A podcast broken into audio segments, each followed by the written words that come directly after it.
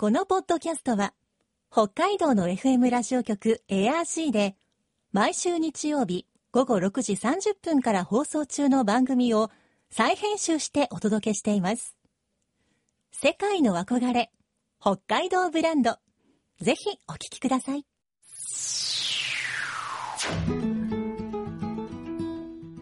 今、世界から注目される北海道。この番組では、北海道が世界に誇る自然、文化、産業などをピックアップ。北海道の持つ魅力や可能性をゲストの方に伺います。お相手は鈴木舞です。今回のテーマは、アイヌの民族衣装。アイヌ民族は日本列島北部周辺、とりわけ北海道の先住民族。その文化は漫画ゴールデンカムイのヒットや白老町に民族共生象徴空間ウポポイがオープンしたことでより一層注目されています。その中でも民族衣装に施された独特の文様や刺繍は現代のデザイン、ファッションに影響を与えています。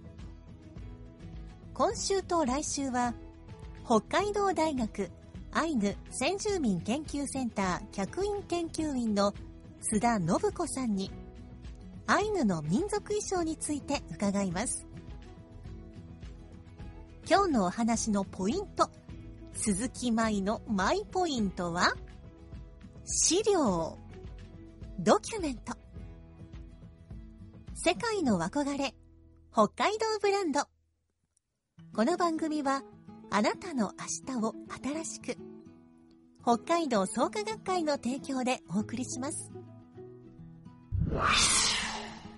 今週と来週は北海道大学アイヌ先住民研究センター客員研究員の津田信子さんにお話を伺っていきます。津田さんよろしくお願いします、はい、よろしくお願いします。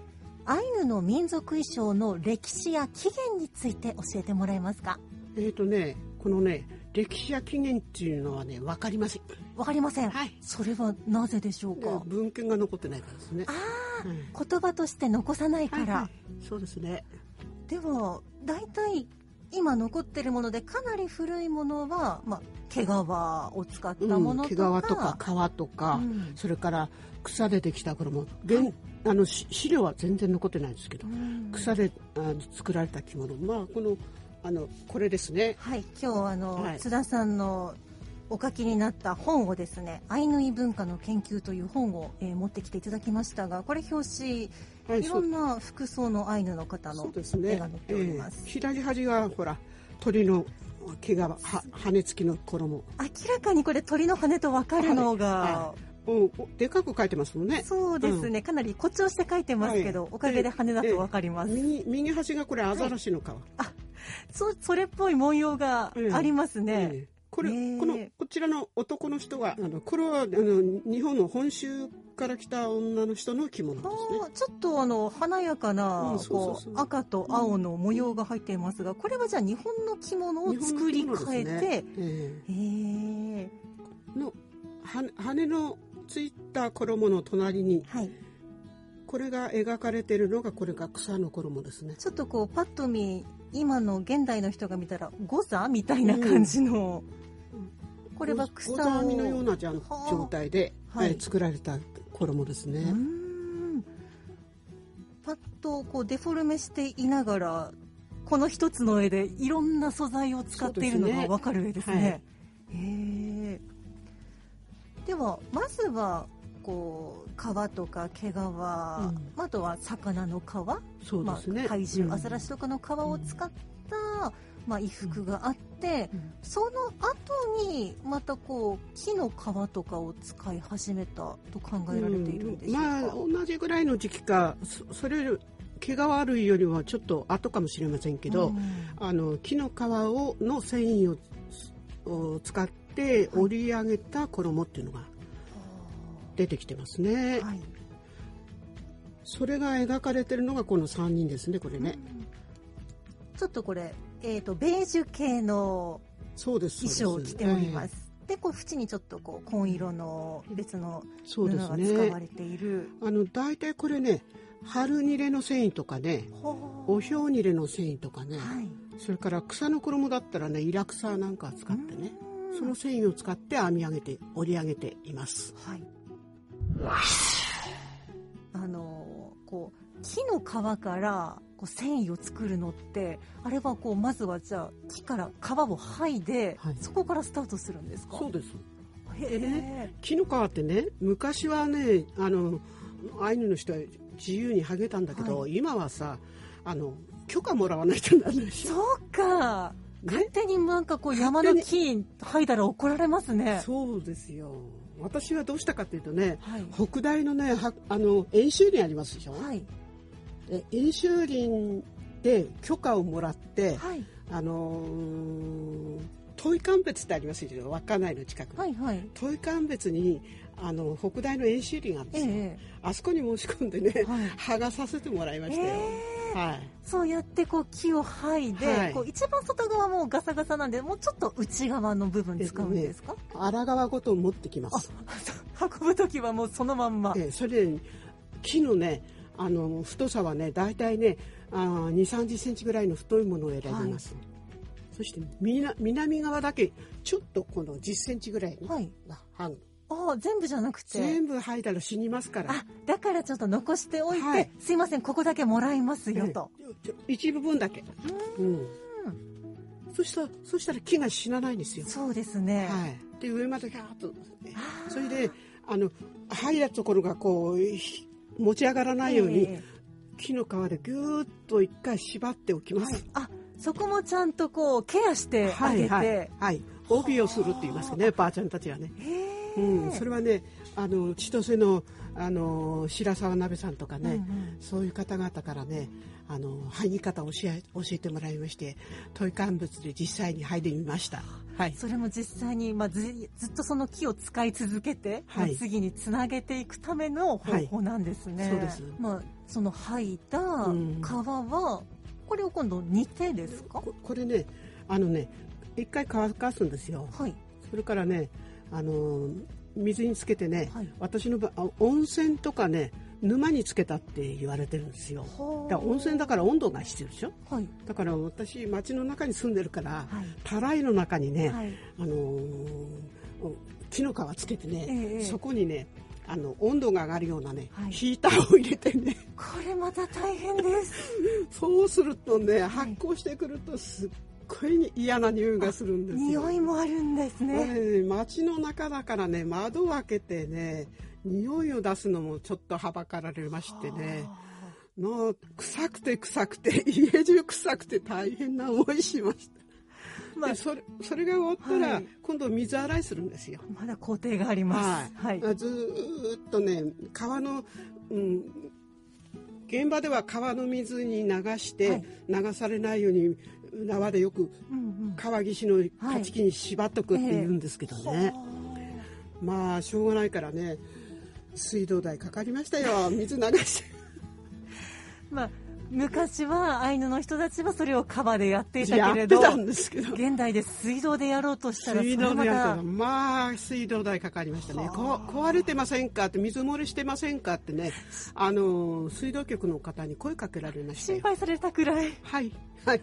そういう状態でした、はあ、そこからさらに、うん、今度ねこうどーっと水を流してね、はい。あのの濃理分要するにあの木の繊維と繊維がピタッと入っている膠着成分っていうのかな、あその膠着成分をね流すんですよね、はい。そうするとねバラバラになってくる。ー。へえ、自然にこう剥がれてくる。はいはいはい。綺麗なもんですよ、うん、よくこんなこと昔の人分かってやってたなぁと思ってね。最初に気がついた人すごいですすね。ごいですね。毛皮の時代ですよ、うん。ではそのバラバラになったのを、今度はい、あの乾かして一回また乾かして、ええそして後で水をつけながらこうはい。裂いていくのね、あー裂いてって今度よって糸にしていくのね。やっとなんかこう着るものっぽくなってきました。そうですね。それをここで糸玉作ってね。はいそ。れで旗織り機にかけてこう縦糸を作って横糸を作ってこう折っていくわけですよ。すごい工程ですね。そうですね。まあしかし昔はアイヌの人たちそれを自然とやってやっていた。ねはあ。えーアイヌの民族衣装はどのような特徴を持っているんでしょうか？で特徴と言いますとね襟の周りとかね裾周りにあの本州方面から来た木綿の布とかを当ててね、はいその上からさらに一本刺繍したっていうものがあの古いものですね。ええでこれはね毛皮の頃は硬かったので、はい。あの刺繍をするのにその曲線が入れられない。大変なんですよ硬くて、はい。で樹皮になってからもその毛皮のと時のお名残があってまっすぐな一本の刺繍をしてます、おお。うん、あまりでもやはり硬いから複雑な模様は入れられなかった。ちょっと入れられなかったんでしょうね昔はね。うん。まっすぐ最初はまっすぐでしたね、はい。あの曲線のない、え。まあ、今私たちが目にするアイヌ文様といえばこう直線と曲線をきれいにこう合わせたようなそんな柄が多いんですけどじゃあこれは割と新しい昔は入っていなかったという。えはい。昔は入れられなかったんですよ。硬くてね。はい。えー。でね今のような形になるには18世紀の末から19世紀の初頭までいかないと。意外と新しいんですよ。結構近代になってから。そうですそうです。へえそれもねあのうん18世紀の末から19世紀の頭っていうとねあの本州方面から木綿の着物着物とか絹の着物とかあるいは布の切れっ端っていうのが本州方面から入ってきてね。はい。それはね毛皮とかは樹皮の衣よりも柔らかいでしょ。そうですね。柔らかいから刺繍しやすかった。の、はい。うん、それでね文様が発達した。へえ。素材の変化がね文様に変化を与えたんですね。大体じゃあ時代でいうとこう日本の江戸時代から明治時代、そうそう。江戸時代の末期から明治時代のあたりからそうそう。布関係が入ってくるようになってそうそうそこれは刺繍しやすい。う、うん、はそれで発達したんですよね。あそうなんですね。でもそこから今私たちが結構目にするアイヌ文様ああいったものがどんどん生まれていく、はい。うん。で私はね昔はどうやったらこれができたんだろうということを考えた時に、はい。ああこれは布っていうのは半分に折れるでしょ？はい布っていうのは半分に折って真ん中にこう糸印をつけて、縦にこう折ってこう何何個もやったらここに糸印の枠ができるわけですよ。チャコペーパーじゃなくてもう糸でこうしつけをつけるみたいにで印をつけた、うん。そうですそうです。その枠の中に文様を糸でこう描いていけば、はあ製図がなくても、はい。チャコペーパーがなくても机がなくても筆記用具がなくても、はいアイヌ文様ってできるんですあざっくり糸で下絵を描くみたいそなうですそうです。へえ。それを私見つけ出しました、はい。うん、それは古いものの中にそういう糸印の跡が残ってる資料というのが2点ぐらいありましたあねじゃあ昔の人もきっとこうやって模様を作ってたんだと。そうです。へえ。それを発見した時は感動ものでしたよ、そうですね、え。じゃあおそらくは、まあ、あのいろいろとこう曲線とか直線がこう混じった刺繍模様を作り始めていた時もきっとそうやって糸で印をざっくりつけて、うんあこんな風に縫ったら素敵かもみたいな感じで作ってたんですかね。え、そうです。そうだと思いますよ、うん。だってねそれはさちょっと模様をねちょっと作ってややるとあああなたの作った文様は素敵ねっていう称賛を得られるでしょ、はい。まあ、今で言ったらこう自分で綺麗にこう紙セットされしてうまくいった時にそれ言われたら嬉しいですね。嬉しいでしょ、はい。だから同じだと思うんですよ。うん。ちょっとこう曲線を入れてみた。はい。あちょっとこうやってみた。そしたら他の女性が見てね、あああなたの作ったしその模様は素敵ね。私も真似してみるわって、そうやって広がったんだと思うんですよね、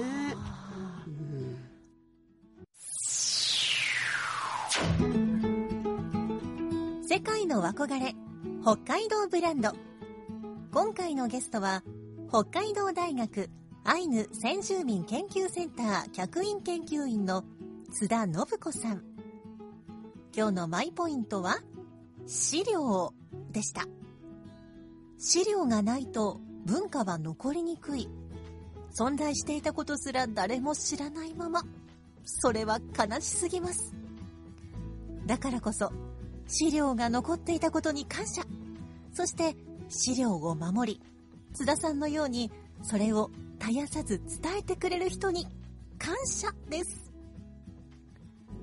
来週も津田さんにアイヌの民族衣装について伺います。さてこの番組では皆さんからのメッセージをお待ちしています。ぜひお寄せください。クオカード3000円分を毎月抽選で1名の方にプレゼントしています。詳しくは番組のホームページをご覧ください。北海道ブランド。そこには世界を目指す人たちの知恵と情熱があります。来週もそんな北海道ブランドに元気をもらいましょう。ご案内は鈴木舞でした。世界の憧れ北海道ブランドこの番組はあなたの明日を新しく北海道創価学会の提供でお送りしました。